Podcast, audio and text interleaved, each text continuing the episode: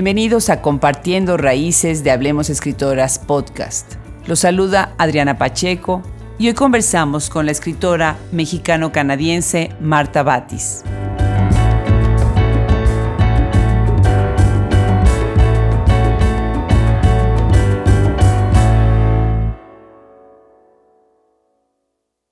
Marta Batis es escritora, traductora y catedrática, nacida en la Ciudad de México el 11 de marzo de 1971, pero desde el 2003 vive en Canadá, donde ha sido nombrada una de las escritoras latinas más influyentes en ese país.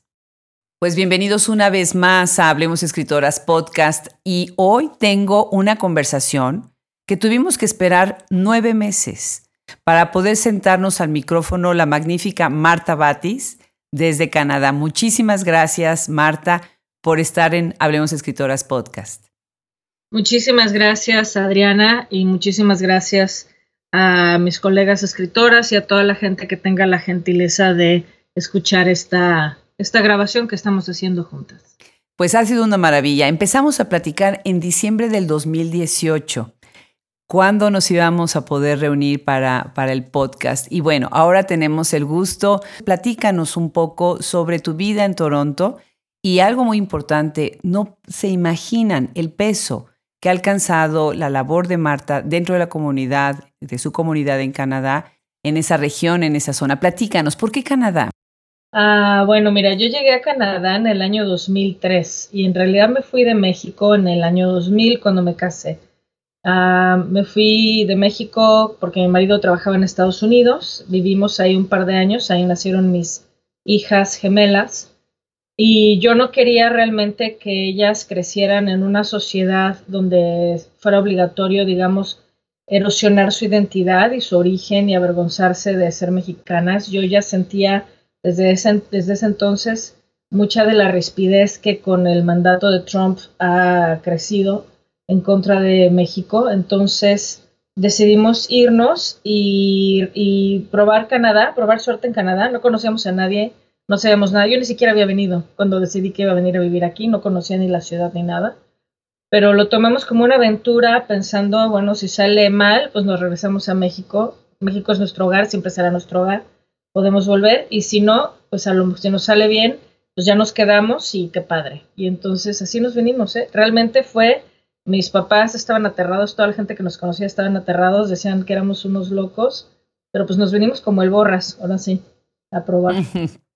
Qué maravilla. Pues sí, efectivamente, eh, te quedaste ahí, hiciste una vida y por lo que he leído preparando esta conversación, en el 2014 fuiste reconocida como uno de los 10 mexicanos más influyentes y exitosos en Canadá y en el 2015 como uno de los hispano-canadienses más influyentes del país. ¿Cómo es que te, que te insertaste en esta conversación si ni siquiera conocías el lugar y nunca habías estado antes ahí? Pues no sé, creo que he sido muy afortunada con la gente generosa eh, que he conocido aquí.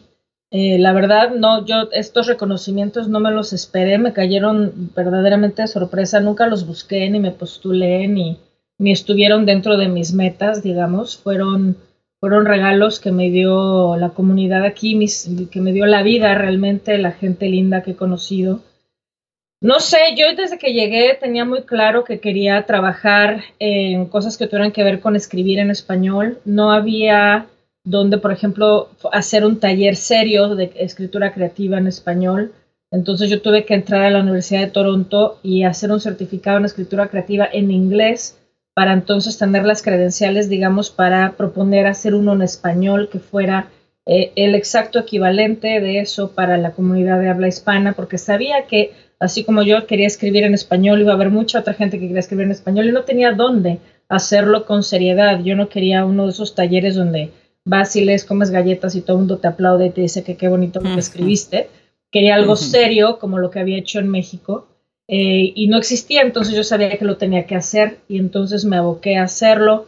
Eh, llegué aquí apenas con mi licenciatura terminada, entonces tenía que hacer el posgrado, así que hice mi maestría, luego hice mi doctorado, eso me permitió conocer a mucha gente, empezar a hacer cosas que no me había imaginado tampoco hacer, como traducción profesional, me certifiqué como traductora, empecé a traducir libros, traduje, traduje libros, proyectos muy interesantes, entonces eso me ha abierto muchísimas puertas, que la verdad si me hubieras dicho en el 2003 cuando llegamos aquí, sin conocer a nadie, sin saber ni de qué iba nada, eh, si me hubieras dicho que todo esto iba a suceder, no me lo hubiera creído nunca. Ya lo creo. Ahora dijiste lo que hacía yo en México. O sea, yo sé que tú vienes del teatro. ¿Qué más hacías en México antes de irte a Canadá? Ah, bueno, mira, yo en México, eh, además de estudiar teatro, em, estaba escribiendo. Tenía una columna en el 1 más 1, en la sección de cultura, cada jueves.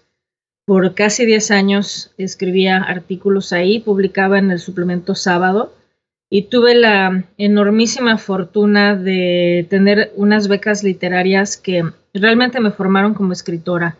La primera fue la de Bellas Artes, la tuve en el año 93, del 93 al 94, no es cierto, del 92 al 93 con Daniel Sada, él fue mi tutor y realmente quien me, quien me enseñó las primeras cosas que aprendí y que tanto me sirvieron para escribir. Después tuve la beca al Centro Mexicano de Escritores y por último la de la de jóvenes creadores del FONCA. Entonces, durante esos tres años consecutivos de becas y de talleres con grandísimos escritores del mundo mexicano de la literatura, aprendí un rigor, aprendí una disciplina, un amor por, por la escritura, por la escritura que realmente dijera algo eh, más allá de, meros planteamientos estéticos, eh, yo siempre quería buscar algo que no solamente fuera eh, musicalmente y auditivamente placentero, sino que además tuviera un, que diera un golpe, digamos, al, al estómago, al corazón. Entonces ahí con ellos fue que aprendí más o menos cómo empezar a llegar a eso que yo quería lograr. Y lo que aprendí en esos talleres es exactamente lo que aplico en mis en las clases que doy aquí. Así que eso era lo que yo quería y por supuesto sigo los programas que tiene acá la universidad para los cursos en inglés, pero con eh, lecturas en español, con eh, autores latinoamericanos y españoles. Entonces, bueno, para mí es un gozo y una felicidad desde que estoy seleccionando el material para la clase y cada sesión y la gente que he conocido, la gente que viene al taller, muchos de ellos tan talentosos, con tanto que decir, eh, ya están empezando a publicar, ya se están empezando a ganar premios, entonces estamos empezando a hacer una comunidad que, bueno, ya existía, pero que cada vez empieza a haber más y más y más una voz de la diáspora hispano-canadiense amante de la literatura en Canadá. Sí, impresionante. Vamos a hablar en un rato sobre los libros precisamente que han estado publicando. Yo te agradezco muchísimo y te felicito muchísimo por hacer este trabajo, esta labor tan importante, porque la, cantidad de, hispanoparlantes en Canadá es grande, también la comunidad es grande, ¿no? Definitivamente. Déjame comentarte algo interesante. Daniel Sada pertenece al grupo Crack, ¿no? Es este, esta corriente que se, que se hizo o que se formó en México con varios escritores renombrados, ¿no? Y yo me hice precisamente con algunos de ellos, Pedro Ángel Palou, que queridísimo amigo, uno de los, de los, miembros de este grupo, bueno, a quien perdimos también, Ignacio Padilla, y me da muchísimo gusto cuando, cuando supe que habías trabajado tan cerca con Daniel Sada. Bueno, pues se, nota, ¿verdad? Se nota también esa, e, esa formación. Yo sé, como te acabas de decir sobre estas, eh, estos grupos, de comunidades, que te han entrevistado en muchos lados, ¿no? Has tenido pues toda clase de, entrevistas y de intervenciones, pero una que me fascinó es una entrevista que te hacen en Las Perlas TV. Platícame, ¿cómo es que ustedes se conectan entre sí, además de las asociaciones y lo que acabas de decir, de los talleres? ¿Cómo, de qué manera construyen su red dentro de lo que es, pues, me imagino que es Toronto, Montreal, o en qué ciudades son donde tú sientes que empieza a haber este movimiento entre escritores? Pues mira, yo sé eh, que hay escritores en, bueno, en todas las grandes ciudades de Canadá. Conozco gente que escribe desde Vancouver, Edmonton, Calgary, hasta el lado donde estoy yo. Eh, y me parece que también hay gente hasta Halifax. Entonces, pero estamos regados como por todos lados. La comunidad con la que yo estoy más cercana, por supuesto, es la comunidad del área conurbada de Toronto. Eh, pero también Ottawa y Montreal, porque estamos como en el mismo eje, es decir, como geográficamente no es tanta la distancia, es fácil entrar en comunicación. Eh, creo que los que están más, eh, los que tienen mayor arraigo, digamos, es la comunidad que está en Montreal y en Ottawa, que fue eh, realmente formada por exiliados chilenos que llegaron huyendo de la dictadura de Pinochet y empezaron a escribir ahí, hicieron una cantidad de revistas, libros, editoriales, bueno, un montón de cosas que ya estaban armadas desde 1970 y pico, ¿no? Y que han ido creciendo con a medida que más hispanos vamos llegando. En el área de Toronto creo que digamos somos los más nuevos, porque todo lo que digamos que tiene más tradición es lo que está en Montreal y en Ottawa. Eh, pero estamos empezando a ponernos a la par, ¿no? A ponernos las pilas para estar más o menos al parejo. ¿Cómo nos relacionamos? La verdad es que es un asunto de, eh, de pura voluntad, eh, de, estrechar lazos por Internet. El Internet ayuda un montón, de conectarnos a través de Facebook, de hacer alianzas a través de emails. Cuando hay de repente eventos y es posible ayudarnos y conocernos en persona, lo hacemos. Si no, hay un montón de gente con la que yo trabajo que no he visto nunca, eh, y, pero que trabajamos juntos muy bien. Eh, gente, por ejemplo, que hemos incluido en los libros, en, historias de Montreal, que no conocíamos en persona tampoco. Entonces, es una cuestión de, de, buscar, yo creo que sí, activamente una presencia en línea, porque es lo que nos permite el don de la ubicuidad, digamos, que, así que antes era imposible. Y, y, simplemente la voluntad de participar y de estar. Y bueno, yo tengo una vida eh, profesional muy ocupada, dando muchísimas clases. No voy a todos los eventos a los que me gustaría ir y a los que generosamente me invitan. Me gustaría ir a muchos más, pero cada vez que puedo eh, me presento ahí eh, con la mejor voluntad de conocer gente, de ver quién está interesado en la cultura, porque también tú lo debes de saber estando en Austin, mucho de lo que tiene que ver con la cultura hispana tiene que ver con, con lo que es más, lo que vende más, ¿no? Digamos, la comida, la salsa, eh, la fiesta, digamos, no, no a todo el mundo le interesa la literatura, entonces también hay que ver quién de, la comunidad está interesado en lo mismo que me interesa a mí y cómo podemos unir fuerzas. Entonces, mucho de lo que hicimos en Toronto se hizo a partir de la llegada de un escritor peruano que se acaba de ir a vivir a Los Ángeles, pero estuvo en Toronto varios años. Se llama José Antonio Villalobos y él fundó esta comunidad Imagina eh, que me invitó a ser parte de ella y yo de inmediato acepté porque, porque siempre estoy abierta a comunicarme con la gente que ama los libros igual que yo y con la gente que escribe. Y realmente hicimos una excelente mancuerna y de ahí salieron las antologías y de ahí salió un montón de cosas. Entonces, eh, realmente es estar ahora sí que como el chapulín colorado con las antenitas de vinil bien sintonizadas eh, para ver quién, quién, quién anda por ahí, ¿no? Que está en el mismo barco que uno. Genial, genial, claro que sí, ¿no? Pues además tienes una obra súper abundante que enriqueció muchísimo estas dos antologías. Platícanos, platícanos qué es Imagina y déjenme mencionar brevemente, bueno, estas antologías que ya, que ya estamos mencionando son Historias de Toronto, publicada por Lugar Común 2016 y después está Historias de Montreal, publicada por Lugar Común 2019. Bueno, Imagina es una comunidad de escritores hispano-canadienses, aunque realmente ya también, si se quiere unir a alguien que está en Estados Unidos, está bienvenido. No es eh, en el sentido riguroso una comunidad, digamos, que nos reunamos una vez al mes a leer textos ni nada por el estilo. Es de nuevo este asunto que es eh, meramente en línea, nos comunicamos en línea, nos apoyamos así. Eh, José Antonio Villalobos la fundó aquí en Toronto para que los escritores que vivimos aquí nos conociéramos, nos convocó a todos, hizo una reunión muy bonita eh, donde todos fuimos, nos presentamos, hablamos de lo que hacíamos, nos conocimos, yo conocí a un montón de gente que no había conocido antes, nos amigamos y empezamos a pensar, bueno, ya somos varios que estamos aquí, ¿qué podemos hacer para eh, unir fuerzas y decir como, aquí estamos? Y entonces a José Antonio se le ocurrió Historias de Toronto y me invitó a ser parte del comité editorial junto con un periodista español eh, muy querido que tiene una revista en línea que se llama Latin Magazine y hace un montón de otras cosas eh, que se llama Juan Gabaza.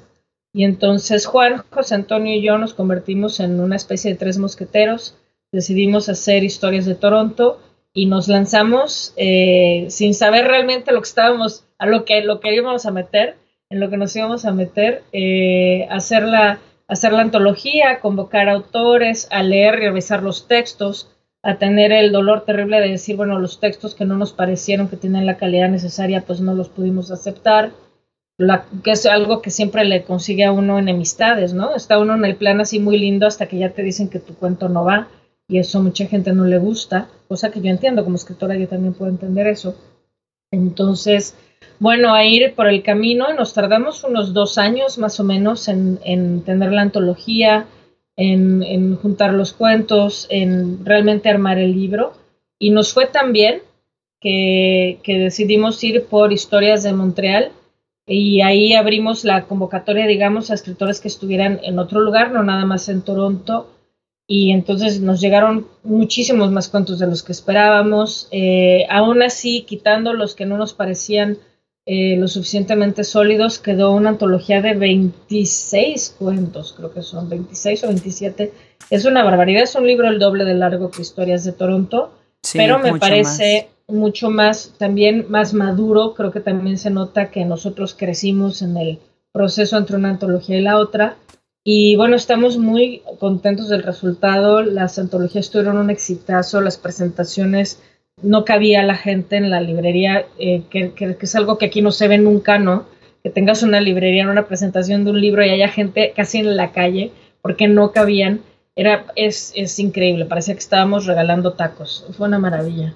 Preciosas. sí, la verdad. Y las, las, ediciones son muy bonitas, muy bonitas, muy bien hechas, muy cuidadas. Al final tiene una fotografía de ustedes con sus firmas, una pequeña eh, biografía de cada uno de los colaboradores. Y efectivamente, Historias de Montreal es un poquito más grande el libro, también con una edición muy bonita y muy cuidada. Y bueno, la verdad es que me, emocionó muchísimo cuando me llegó todo esto. Pues gracias, gracias por, por compartirlo. Llegó el paquete de libros de Marta Batis y yo, bueno, no, no cabía en, gozo. ¿eh? De verdad que muchísimas gracias. Fíjate que una de las historias, la historia que tú escribes precisamente en Historias de Toronto, titulada La Lista, uy, me dejó todo el día con esa cosa de estar eh, pensando y pensando en la historia, en el protagonista, en la protagonista. Y me gustaría invitarte a que leyeras el inicio del cuento para despertar la curiosidad de quienes nos escuchan y lo busquen y lo lean. Perfecto, con mucho gusto. Eh, voy a leer el, eh, el párrafo con el que abre la lista. Mi nombre es Marcela, pero siempre que escucho a alguien exclamar María, me estremezco y tengo que frenar el impulso de salir corriendo. Mi corazón late con rapidez, me sudan las manos. Es absurdo, especialmente en invierno, aquí, donde el único enemigo posible es el viento. Duele respirar, pero sé de cierto que hay cosas peores. El viento me grita que estoy en Toronto y que no importa cuánto eche de menos un sol que sí caliente durante el año entero y los mangos que crecen en el patio de mi tía, estoy a salvo. ¿Pero por cuánto tiempo? Acababa de salir de la ducha esta mañana cuando encendí la radio y escuché la noticia. El régimen de mi país derrocado. Liberación a los presos políticos y juicios para castigar a los opresores. Había soñado infinidad de veces con este momento, imaginando cómo reaccionaría y lo que podría decir. Había imaginado recibir la noticia en compañía de mis seres queridos, no así, a solas, tan lejos. Siempre imaginé que este suceso me haría feliz, jamás esperé no poder contener la orina. Después de asearme no supe qué hacer, de modo que llamé a Fara. Felicidades, debes sentirte muy contenta exclamó al reconocer mi voz. Pues así es, esta parte precisamente inicia, ¿no? Con una protagonista mujer en primera persona, que es una de las características de tu obra que yo observo. Hablas mucho con frases cortas, con oraciones cortas, pocos diálogos en algunos de tus cuentos, haciendo que cada palabra vaya contando, ¿no? Como sembrando semilla por semilla sobre el texto. Platícanos un poco sobre tu técnica. ¿Cómo, cómo es que tú imaginas tus textos y qué tipo de estilística buscas? Ah, pues mira, creo que depende de, cada historia, pero en general, digamos, lo que siempre sucede de la misma manera en cuanto a concepción es que siempre me imagino la historia como si la estuviera representando en un escenario. Yo creo que debe ser debe ser eh, que estudié teatro, que siempre quise ser actriz, que fui actriz profesional mucho tiempo antes de venir a Canadá. Entonces tengo todavía este asunto tan, tan visual, ¿no? De, de verlo en mi mente como si fuera un escenario, como si fuera una pantalla de cine a veces, enfocarme qué, qué objetos estoy viendo, qué hay, quién está en el escenario, cuál es su, la postura de su cuerpo, cuál es su manera de caminar, antes de escribir el personaje ya lo vestí, ya lo traje conmigo, ya traté de ver el mundo a través de sus ojos, ya traté de que me afectaran los ruidos y los sucesos cotidianos como le afectan a ese personaje. Entonces, en muchos sentidos creo que es un proceso muy similar al que yo hacía cuando estaba actuando, ¿no? Que me llevaba a los personajes de paseo y trataba de ver, bueno, a mi personaje qué le gusta, qué no le gusta, cómo reaccionaría estando en este lugar, etcétera. Entonces, Creo que todavía, todavía hago mucho de eso cuando escribo, por eso no escribo tanto como quisiera. Bueno, además de que tengo 80 mil cosas que hacer y no tengo suficiente tiempo como me gustaría, pero también porque cada personaje lo, lo traigo conmigo por semanas y semanas paseando hasta que está listo para salir al papel.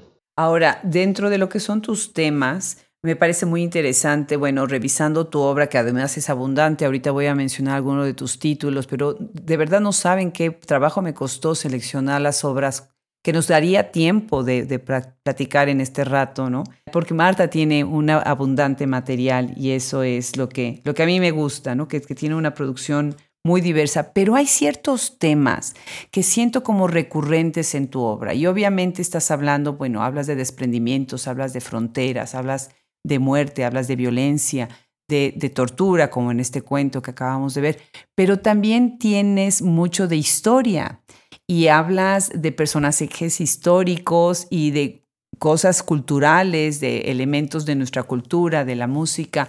¿Cómo, ¿Cómo vienen los temas a tu cabeza? ¿Cómo vienen los temas a tu obra? Pues vienen dependiendo de qué me está ocupando en ese momento. Eh, voy pasando, digamos, de pequeña obsesión en pequeña obsesión y así van, y así van saliendo.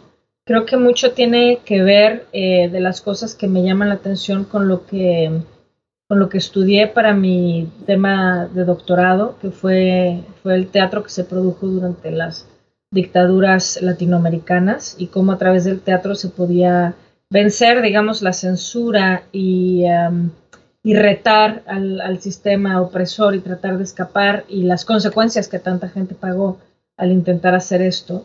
Eh, pero también la misma historia de mi familia. A mí me interesa muchísimo eh, el tema de la Segunda Guerra Mundial, la historia de Polonia, la historia de Rusia, de Ucrania, porque la familia de mi madre viene de ahí. Y es, y es si uno analiza la historia de ese lugar, es que de verdad no han pasado de Guatemala a Guatepeor a Guate mucho peor sin tener un descanso, ¿no? O sea, si uno piensa, por ejemplo, en la historia de los rusos que pasaron de los zares, eh, que, eran, que eran verdaderamente un sistema para el pueblo, bueno, o sea, ya sabemos que era un desastre para la gente, a los, a los comunistas que no ofrecieron tampoco nada tan maravilloso, a, ahorita Mr. Putin este, en medio con un, con un pedacito medio de libertad que no les duró mucho, ¿no? Entonces, eh, a mí esa, es, esa parte de la historia me, me, llama muchísimo la atención. Yo no sé si es un asunto de sangre o simplemente de vicio personal o qué es, pero es algo que siempre que llega a mis manos algo que tiene que ver con eso, lo leo, lo devoro. Es, siempre tengo hambre de saber más. Precisamente para hacer ejemplo de lo que estás diciendo, me gustaría que leyéramos un fragmento de tu cuento que está compendiado en Historias de Montreal. Muy bonito cuento, eh, también un cuento fuerte. Y si nos quisieras convidar de Svetlana de Montreal. Svetlana de Montreal, creo que sí, voy a leer el um, párrafo que sugeriste. Y esta es Svetlana hablando. Quiero aclarar que Svetlana es una mujer en el cuento que ya debe rayar los noventa y tantos años.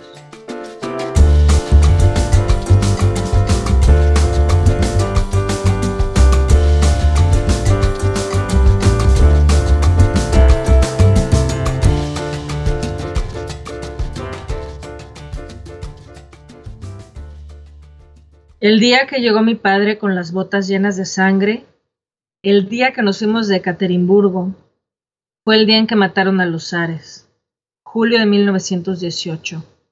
Han pasado 80 años y yo recuerdo cada detalle con la nitidez de una fotografía moderna. Mi padre llegó con la ropa llena de sangre y yo limpié sus botas, pero la sangre no se borró. Tuvimos que dejarlas. Eran botas finas, de cuero. Siempre quise comprarle otro par. Dice, y se sirve más vodka. Nos fuimos con lo que pudimos cargar en cuanto cayó la noche. Mamá lloraba, y no entendí nada hasta años después, cuando liberaron a mi padre de la cárcel y yo acababa de cumplir 29, el año en que entraron los nazis a Kiev. Mi padre salió de la cárcel pesando 40 kilos menos, era un fantasma de lo que había sido y no podía comer. Le habían destruido el estómago a golpes, no retenía alimentos. Lo dejaron libre para que se muriera de hambre y su familia pudiera verlo. ¿Te das cuenta? Este cuento tiene, bueno, está centrado precisamente en todo el drama de la muerte del zar Nicolás II y su familia. Me gusta muchísimo cómo entrelazas la historia del hecho histórico con algo contemporáneo, que es precisamente el exilio que muchas de estas figuras tuvieron y algunas de ellas llegaron a Canadá, porque muchas veces se piensa, bueno, en otros países como los lugares donde hicieron, dieron refugio a, estas personalidades, ¿no? ¿Cómo es que tú unes esto con, o cómo desde tu imaginario unirías esto con lo que está pasando, lo que estamos viviendo en la actualidad? Uy, es que lo que estamos viviendo en la actualidad, para mí, y desde hace, creo que desde que llegó Trump al poder, yo, yo siento como si estuviéramos en la Europa del, del, del, inicio de la década de los 30. La verdad, yo vivo aterrada eh, en ese sentido. Creo que es algo, fíjate, en algún momento, en algún lugar leí que hicieron esta, este análisis genético de a las familias que son descendientes de gente que sobrevivió al holocausto y se nota un cambio en los genes eh, que, que, denota físicamente la transmisión del trauma. Entonces, bueno, mis, mis abuelos eran judíos, mi abuela era judía, pero se convirtió al catolicismo justo antes de que llegaran los nazis y tuvo que pagar para que le borraran los récords del judaísmo y se salvó de eso de haber sido llevada a los campos de concentración. Y sin embargo tuvo que abandonar Polonia eh, de manera muy precaria como si se fuera de paseo con mi mamá en la carriola eh, con pasaportes falsos a, a, pasar noches en los bosques a tratar de huir para salir de Europa y rehacer su vida y yo creo que eh, estar consciente de eso estar consciente de de, que se puede perder todo así y, que es algo que realmente no nos damos cuenta que la gente no quiere ver, eh, que, realmente toda la paz de la que gozamos es increíblemente frágil. En cualquier momento, en cualquier momento nos quedamos sin nada por la irresponsabilidad de, la gente que está eh, creando tantísimo odio y buscando la renovación de, de, todas estas viejas rencillas y, y fobias y racismos, etcétera. Y yo, bueno, yo vivo ahorita en el, en el ácido, te lo, en el terror, ¿eh? me da muchísimo miedo el antisemitismo que veo surgir de nuevo, a pesar de que yo fui criada como católica, tengo una enorme empatía por, por el pueblo judío eh, y, y, me parece terrible, me parece terrible el racismo que vemos, lo que le están haciendo a los hispanos en, el, en, en Estados Unidos, a la gente que está viniendo de Centroamérica, me parece atroz.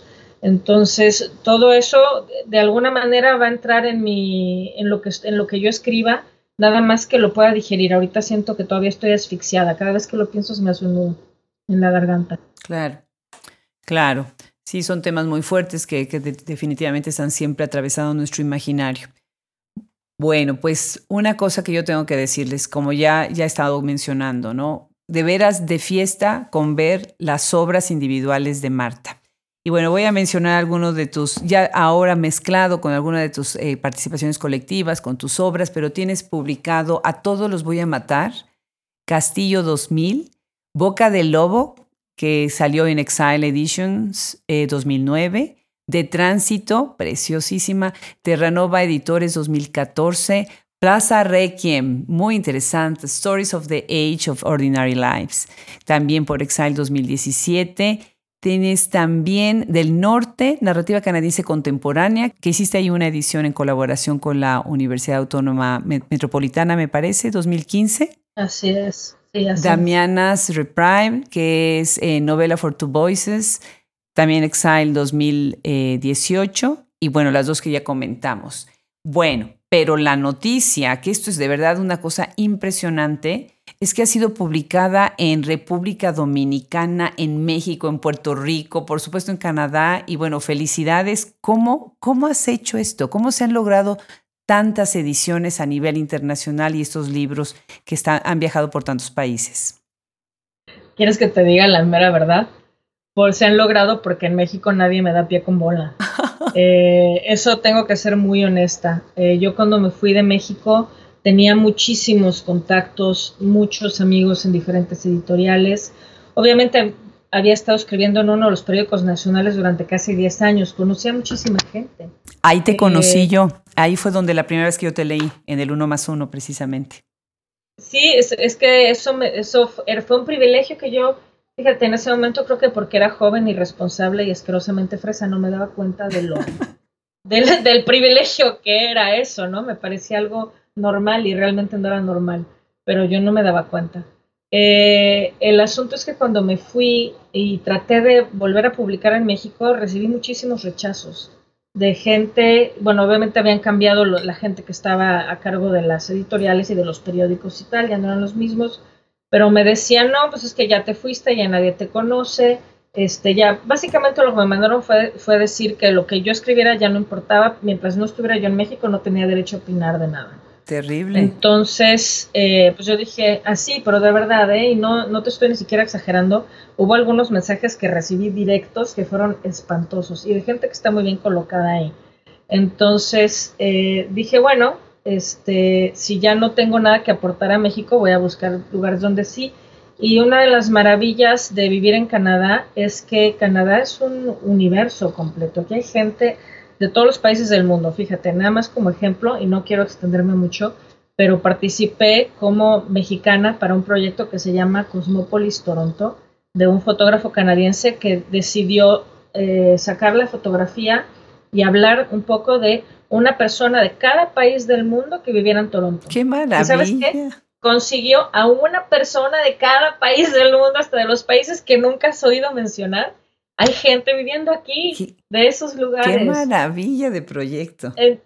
exacto, ese es un, es un libro hermosísimo. Se hizo una exposición de las fotos. Bueno, yo tuve el enorme privilegio y gusto de ser la que estuviera ahí por México, ¿no? Qué bien. Eh, entonces, eh, hay, pues, conozco gente de todos los lugares, la verdad.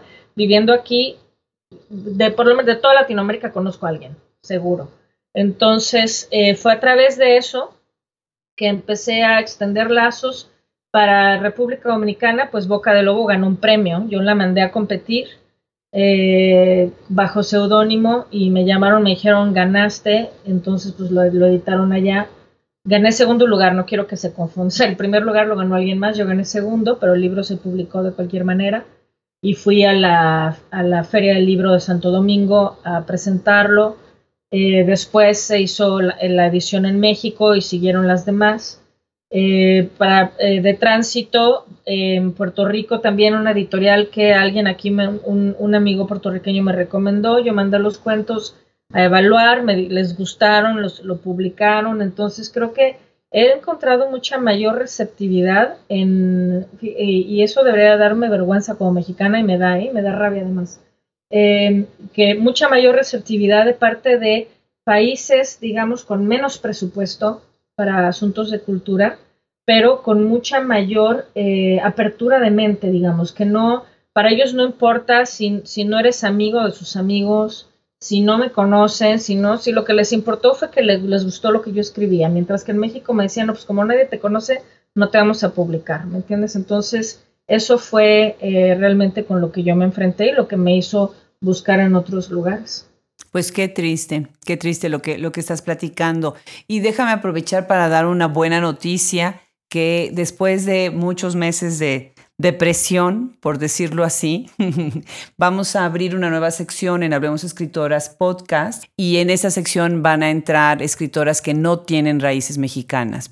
Bueno, vamos a empezar con este libro tan interesante que, bueno, primero fue publicado en español y después ya fue publicado en inglés con otro título, ¿no? Platícanos sobre la historia de Boca del Lobo y cómo viene, cómo evoluciona para la edición en inglés. Ah, bueno, Boca de Lobo es una novela que yo empecé a escribir o empecé a pensar desde antes de casarme. es una historia que lleva conmigo muchísimos años. Eh, realmente la escribí ya estando en Canadá. Es una novela corta. Habla acerca de una. La protagonista es una cantante de ópera y está a punto de cantar su primer protagónico, que es Susana en las bodas de Fígaro de Mozart en Bellas Artes. Y en ese momento llega su hermana al camerino, justo antes de que den la tercera llamada, y le avisa que su papá se está muriendo. Entonces, bueno, yo lo que quería era ver qué haces, qué haces, ¿no? Cuando, cuando, ante eso, ¿no? Cancelas, te vas, te quedas. Obviamente no puedes cancelar. Si yo algo aprendí de los padres que tengo, es que el, el show tiene que continuar, pase lo que pase, ¿no? O sea, el día que se murió mi abuela, ese mismo día después de enterrarla, mi mamá dio un recital de piano en la sala en Zahualcóyotl. Entonces, digo, ante un ejemplo de esa magnitud, tú ya sabes que no hay nada que justifique no trabajar, ¿no? Eh, entonces, quise, quise jugar con ese ejemplo, con esa idea y ver qué hacía el personaje y cómo reaccionaba ante esto, ante enfrentarse a esto tan, tan terrible en su vida, justo en el momento en el que también es un momento feliz de su vida, ¿no? Entonces, tiene las dos cosas al mismo tiempo. Eh, fue un reto escribirla. Obviamente yo conozco bien el mundo de la música clásica, eh, pero de la ópera no había estado tan cerca, entonces tuve mucha suerte eh, porque me, me, pude colar a una, a una función de ópera justamente en Bellas Artes para ver cómo era todo atrás, desde que los cantantes los maquillan y los peinan y todo este asunto, cómo van calentando la voz. Toda la representación la vi desde atrás, desde, desde las piernas del teatro para, para ver cómo era. Entonces todo eso lo metí en la novela.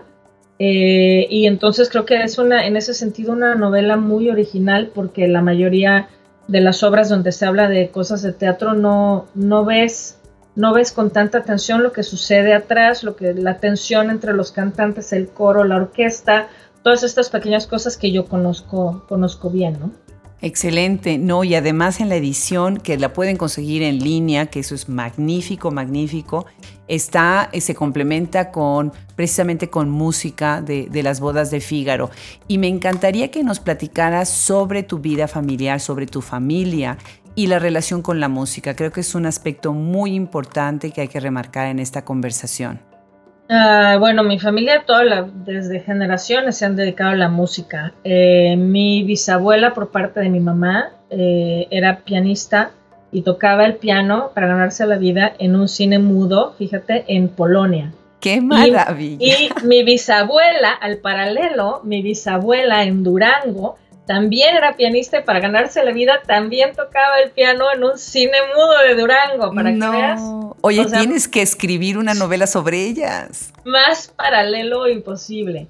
Y, y, también daban clases de piano y sus hijas se dedicaron al piano. La mamá de mi papá también tocaba el piano, daba clases de música en escuelas. Me he encontrado no sabes cuánta gente que, que fue estudiante de mi abuela de música en la prepa, no me acuerdo en qué prepa daba clases, una prepa de gobierno, pero también dirigía el coro entonces dedicaba a la música y mi abuela, por parte de mi mamá, era cantante de ópera también, precisamente cuando eh, huyó de Polonia para llegar a Venezuela, lo que hizo fue fundar el capítulo de las Juventudes Musicales de Venezuela. Eh, dirigía programas de, música en televisión y radio donde daba oportunidad a que jóvenes venezolanos eh, tocaran música y empezaran a armar su carrera, etcétera. Entonces, eh, todo la música viene de mi familia de generaciones atrás. Y bueno, ya esto se complementa con mi papá que, y mi mamá que se conocieron en, en la escuela Juilliard en Nueva York porque rentaban el mismo piano, no tenían dinero, y rentaban el mismo piano y así se conocieron. Entonces, eh, bueno, imagínate, entonces la música por supuesto que forma parte de lo que yo escribo y de lo que respiro y de lo que oigo y de lo que pienso y todo, todo para mí tiene que ver con la música. Bueno, y, y platícanos entonces, Humberto Batis, ¿tienes alguna relación con él? Sí, a Humberto era mi tío, fíjate, pero ¿sabes cuándo lo conocí? Lo conocí cuando llegué al uno más uno con un artículo que había escrito a ver si me lo publicaba porque yo estaba muy enojada porque había ido a un, en esa época yo iba a las discotecas y a la discoteca donde había ido no me habían dejado entrar con una amiga mía que yo adoraba, que adoro, que este, que es morena y en esta discoteca pues nada más dejaban pasar a los blancos, güeros. Entonces yo me enojé muchísimo, escribí un artículo hablando de eso, mi artículo se llamaba NRDA, que fue la justificación que me dieron para no dejarla entrar, que se reservaba en el derecho de admisión. Entonces yo me enojé horrible, escribí el artículo y dije, a ver, ¿qué periódico va a ser progresista y me va a dejar publicar esto? Porque estoy muy enojada. Y entonces fui al uno más uno y me presenté, entré como Pedro por mi casa, en esa época se podía. Este, llegué a la oficina de Huberto, le dije, hola, este, yo soy Marta Batis y escribí esto porque creo que todo el mundo tiene que saber, esto es incorrecto, esto no debe suceder, es asqueroso. Y entonces llegó y me dice, ¿eres Marta Batis, hija de Enrique? Le dije, sí, me dice, Enrique es mi primo. Y le dije, ¿cómo crees? No, yo no sabía porque Huberto y mi papá no se veían ni se hablaban, o sea, sí sabían obviamente uno la existencia del otro, pero no se llevaban ni tenían una relación ni nada. Entonces Huberto me dijo, sobrina, y yo le dije, tío. Y entonces me dijo, a ver, déjame leer tu, tu texto, y lo leyó y me dijo, está buenísimo, claro que se tiene que publicar, pero no te lo puedo publicar con tu apellido, Batis, porque van a pensar que es nepotismo. Y yo no quiero que me acusen de nepotismo, realmente estoy publicando tu texto porque es bueno y porque me parece que es, que es necesario, sí, acusar este antro de racista, ¿no? Y entonces eh, me dijo, vamos a ponerte el apellido de tu mamá. Y entonces, desde entonces, publicaba yo en Del Uno más Uno como Marta Zuc. Y, Exactamente. Y tiempo después, ya eh, Huberto en sábado me dijo, bueno, ya vamos a ponerte en sábado Marta Batizuk, pero nada más en sábado. En el, en el periódico sigue siendo Zuc. Y así y así lo hicimos por años, pero realmente fue que nos conocimos ahí. Excelente. Bueno, pues nada más eh, para los que nos escuchan que no, que no sean, tal vez que no estén relacionados con, con el ambiente musical en México, Enrique Batis, precisamente director de orquesta mexicano y catalogado niño prodigio, ¿no? Que empezó muy, muy niño a tocar el piano, una, una maravilla de, nuestra música este, nacional. Así es, sí, así que imagínate, con esos padres que tenía yo, pues la música no me podía escapar. Claro. Ya el, mi hermano es el prófugo, yo, yo se me quedé con todo ahí.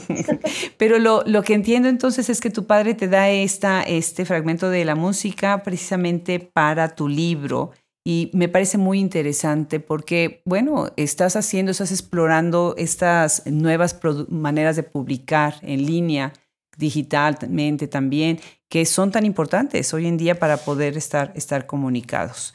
Precisamente regresando a tu libro de Damianas Reprieve, me hizo pensar en la película de Alejandro González Iñárritu con la cinematografía de Emanuel Lubezki, que es esta película Birdman muy espacial tu obra, muchos espacios, o sea, se puede ver perfectamente, y acabas de contarnos ahorita que tras bambalinas entendiste, pero se ve el escenario, la orquesta, el camarín, camerino, la sala, y estás llevando al lector de manera muy rápida entre un espacio y otro, ¿no?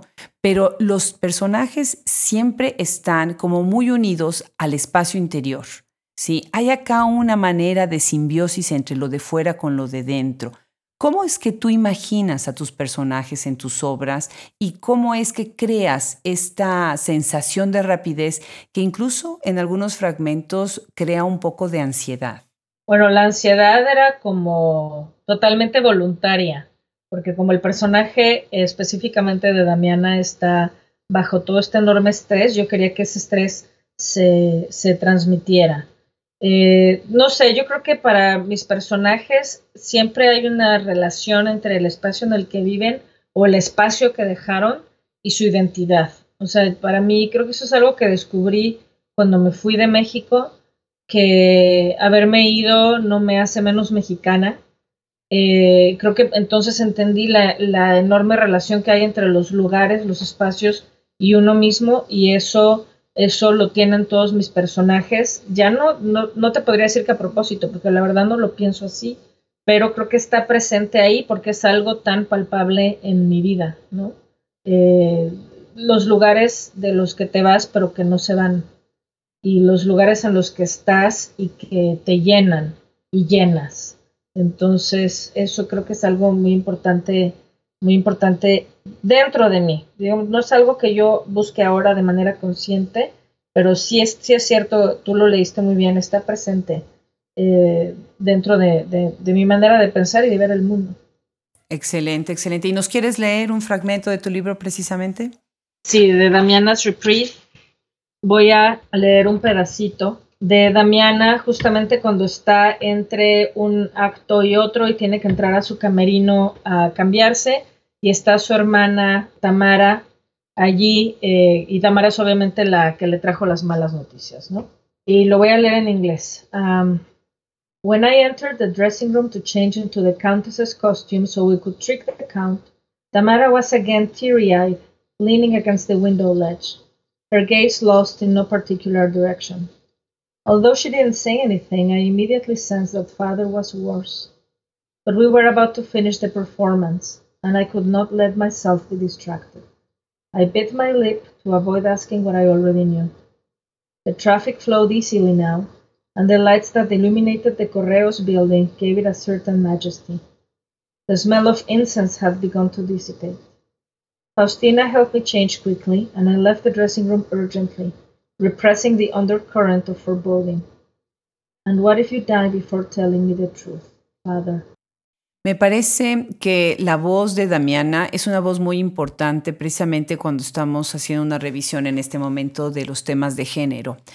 Estás eligiendo a una mujer, un personaje femenino, en donde tiene que estar dividida y el mandato del show es de que pues no puede esperar, ¿no? El show no puede esperar, pase lo que pase. Y eso es precisamente lo que en muchas ocasiones las vidas de las mujeres pues se, debaten cada día, no tratando de sobrevivir y de sobresalir, a pesar de toda la adversidad que puedan ellas vivir en sus vidas privadas, ¿no?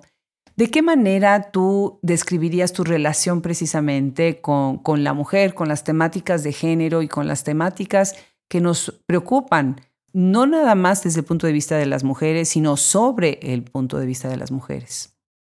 Ah, bueno, creo que yo cuando vivía en México no tenía plena conciencia de eh, la, cómo la clase social eh, realmente define eh, qué tan tu grado de miserabilidad siendo mujer, ¿no? Por decirlo de manera muy eh, brutal, digamos. O sea, si tienes mucho dinero, puede ser que seas menos miserable que si eres muy pobre, pero siempre hay un grado de miseria eh, implícito en ser mujer por la condición de mujer.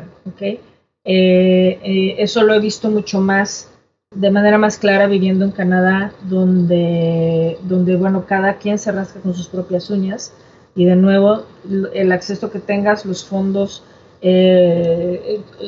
la educación que tengas para abrirte puertas y conseguir un mejor trabajo también define el, grado de dificultades que vas a enfrentar como mujer y los riesgos a los que vas a estar expuesta, ¿cierto? No es lo mismo andar en tu coche más o menos protegida que andar en una zona, en una zona peligrosa en, a medianoche regresando al trabajo, como vemos con las eh, trabajadoras de las maquilas de Ciudad Juárez que, empezaron a ser brutalmente asesinadas hace tantas décadas sin solución hasta la fecha, ¿no? Y la, la, violencia contra la mujer que vemos hoy en día es mucho más clara en contra de las mujeres que no, que no tienen medios, ¿no? económicos. Entonces, eh, creo que es algo que a mí me llama mucho la atención ahora, algo que me interesa, algo que me duele, que me arde, que me enfurece, eh, ver cómo las mujeres tenemos que luchar todos los días, ser el payasito las cinco pistas, en una tenemos que ser profesionales excelentes, en otras tenemos que ser eh, esposas solidarias, en otras tenemos que ser las mamás estrellas, que no regañamos a los hijos, que no les pegamos, que les tenemos la comida fresca, eh, cocinada en casa, que tenemos la casa impecable, que o sea, es tanto lo que se espera de nosotras, tanto no solamente lo que, lo que se exige de nosotras que, creo que ya no hay espacio para la compasión. Y creo que mucho del feminismo que hay ahora, eh, que es este feminismo lleno de rabia, tiene mucha razón, pero también eso mismo impide que haya ese, ese, ese abrir los ojos y ver realmente la situación imposible en la que vivimos las mujeres en cuanto a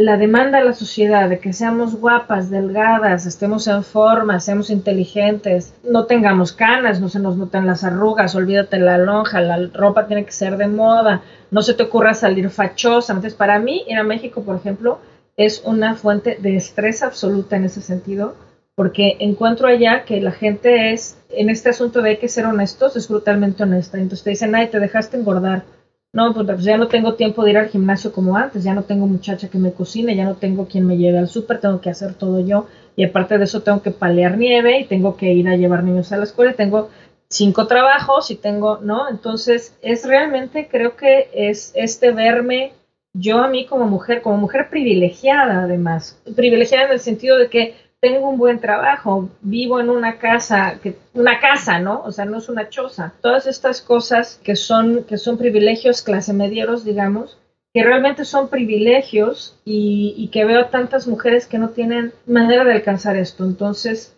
eso a mí como, como ser humano me tiene muy mal y como escritora, bueno, me pone peor. Entonces, creo que mucho de eso trato de, de abordarlo, de subsanarlo, de cuestionarlo en lo que escribo. Pues mira, estoy de acuerdo, estoy de acuerdo, Marta, es, son tiempos complicados y definitivamente la literatura está haciendo una labor muy importante de hacer visible muchísimas cosas que son invisibles. Pues te felicito. Y también te felicito por tu libro Plaza Requiem, Stories of the Age of Ordinary Lives.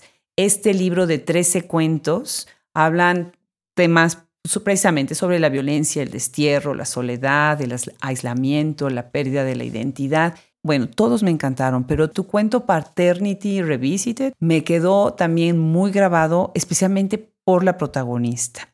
No, se me hizo verdaderamente tan visual y ahora que estás hablando de tu formación de teatro, qué cuento tan, tan especial, ¿no? ¿Nos quieres leer un fragmento para que empecemos a hablar de este libro? Claro que sí. Paternity Revisited es mi respuesta, digamos, a una obra de teatro eh, de un escritor argentino que admiro mucho, que se llamaba Eduardo Pavlovsky, ya murió, y él escribió esta obra, que es una maravilla, si alguien lo quiere leer, se llama Potestad.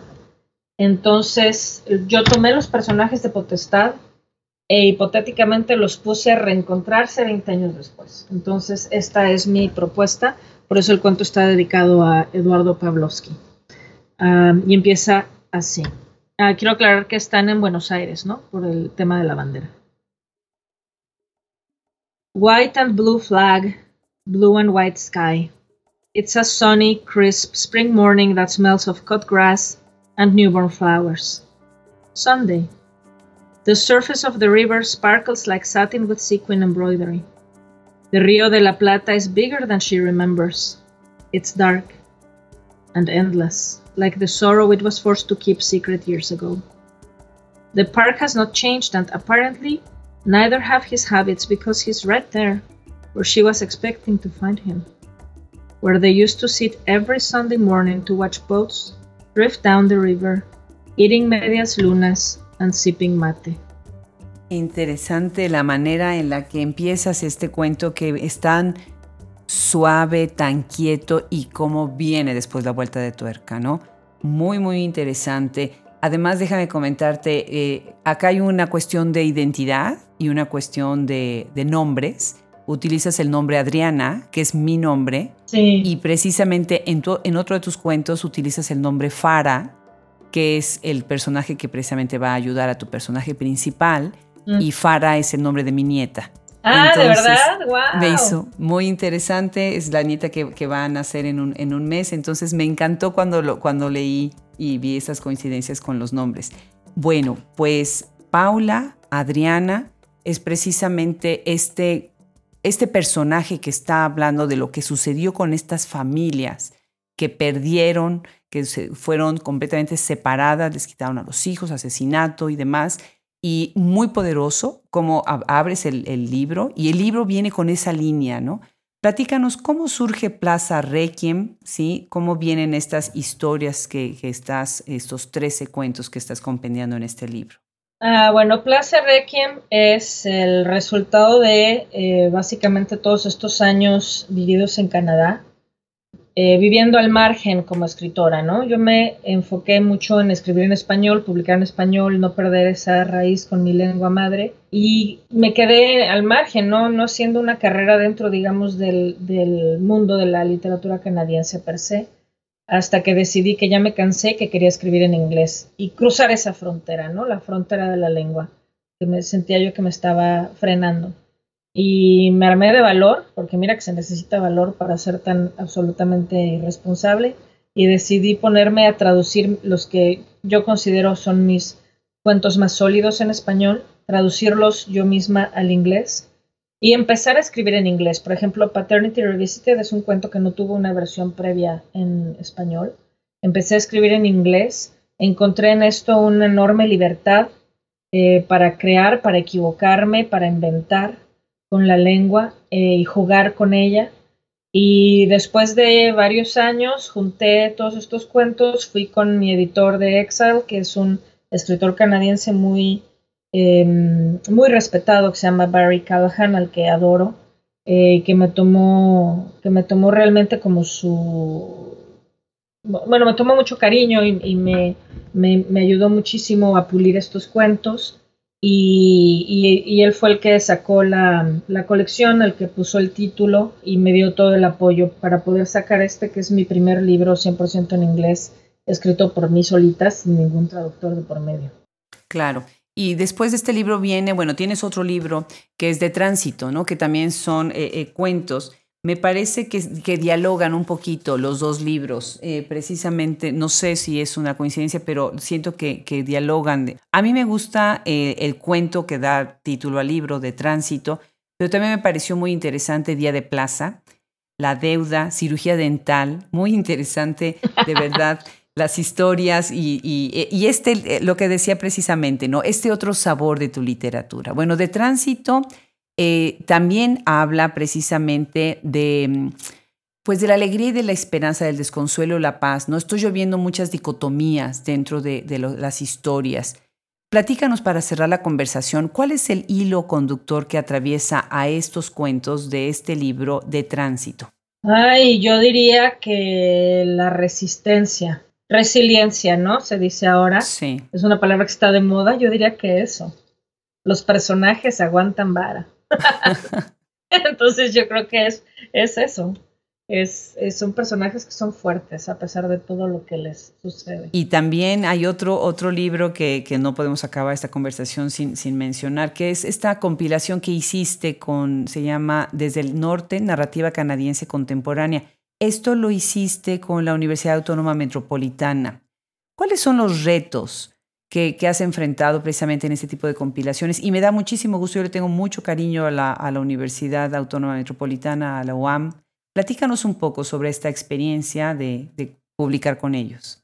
Bueno, esto fue una maravilla, porque bueno, ya sabes la experiencia que yo había tenido antes buscando dónde publicar y en la UAM me abrieron los brazos, me dijeron, genial tu idea. Yo lo que quería era, de alguna manera, pagarle a Canadá la deuda que siento por la manera en que me recibió el país, por lo bien que me ha ido, y querer llevar a México en mi lengua una muestra de la literatura que se está produciendo aquí hoy en día pero que no es la literatura necesariamente comercial que van a traducir, publicar por, eh, en traducción masiva en América Latina, ¿no? Yo quería algo mucho más curado, digamos un menú de degustación de textos que a mí me han marcado, de escritores canadienses actuales, y entonces eh, ellos dijeron, no, perfecto, porque fíjate, yo no sabía, pero no hay casi eh, literatura canadiense traducida al español así en forma de antología, creo que antes de la mía, que fue del 2015, la más reciente fue del 2003.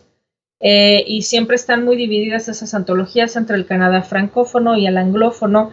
Entonces hay este, es, esta, digamos, como falta de contacto con lo que se está escribiendo ahora. Para mí fue entonces un gusto poder eh, tomar estos cuentos, que además los escritores a los que convoqué para la antología, que son de los más importantes, de algunos de los más importantes que hay en Canadá, y no me acerqué a propósito a Margaret Atwood ni a nadie, porque ellos creo que no necesitan que yo haga nada por su literatura, ¿no?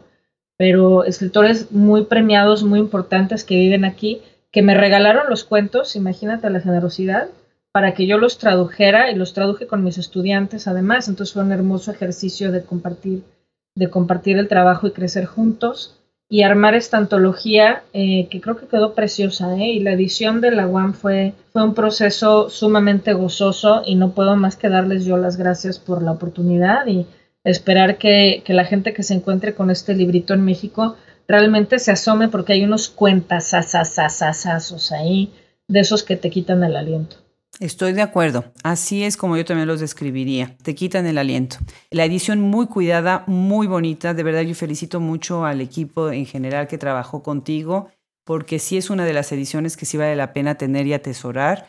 Al final tiene precisamente, bueno, unas referencias biográficas, eh, una, una edición preciosa y el contenido, bueno, no vas de un cuento al otro con la sorpresa del talento de esos escritores, pero sobre todo también te felicito por el talento de tejer redes. Y con eso quisiera yo cerrar la conversación preguntándote por último qué más estás haciendo, pero felicitarte por la manera en la que tú has tejido redes. Platícanos en qué estás trabajando ahora y muchísimas gracias de nuevo por estar en este programa. Hombre, no, muchísimas gracias a ti. Pues estoy haciendo investigación para una novela que traigo en la cabeza desde hace años y ya me quiero sentar a escribirla, pero como es una novela histórica, necesito leer todavía mucho más para informarme y no escribir eh, alguna, alguna tontería. Entonces estoy con eso. Y por otro lado muy ilusionada, eh, me invitaron a participar en un par de antologías hispano-canadienses con gente que no conocía antes, que a raíz de estas antologías que hice me han invitado, entonces vienen dos libros más en camino por ahí con cuentos míos. Y en enero me voy a Salzburgo, fíjate, a presentar una obrita de teatro, una mini mini obrita de teatro de 10 minutos que escribí inspirada en un divertimento de Mozart para un, para un festival que hacen allá para celebrar el cumpleaños de Mozart, se llama la Semana de Mozart. Y lo está curando el maravillosísimo tenor mexicano Rolando Villazón que además es un eh, activo lector, ama la literatura, escribe también, escribe muy bien eh, canta divinamente, como todos sabemos, yo lo admiro, lo quiero muchísimo, y se le ocurrió convocar a varios escritores a escribir obras inspiradas en los divertimenti para que se significaran allá eh, en alemán. Entonces, eh, yo soy una de las invitadas privilegiadas. Somos tres mexicanos. está Guadalupe Sánchez Netel, Jorge Volpi y yo. Hay un escritor australiano, un un, hebreo y uno más que no recuerdo exactamente dónde es. Creo que yo soy la única que va por Canadá también, o con nacionalidad doble Canadá-mexicana. Eh, y estoy, bueno, que emocionadísima. No, o sea, no hay palabra en español que describa lo, en, lo emocionada que estoy. No, te felicito. Yo he estado en ese festival en Salzburgo y sí es toda una fiesta. No, no, no, qué bárbaro, qué orgullo que estés ahí representando y qué maravilla que van también ellos con, contigo. Magnífico. Pues muchísimas gracias, Marta. Este ha sido un verdadero gusto, un honor tenerte en este micrófono. Te felicito de todo corazón.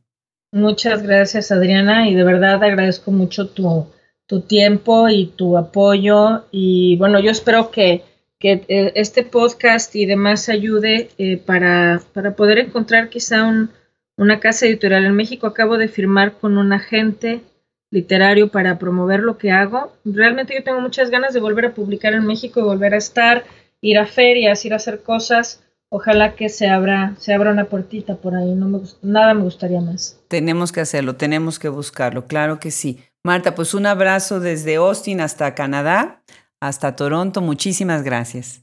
Muchísimas gracias a ti, Adriana.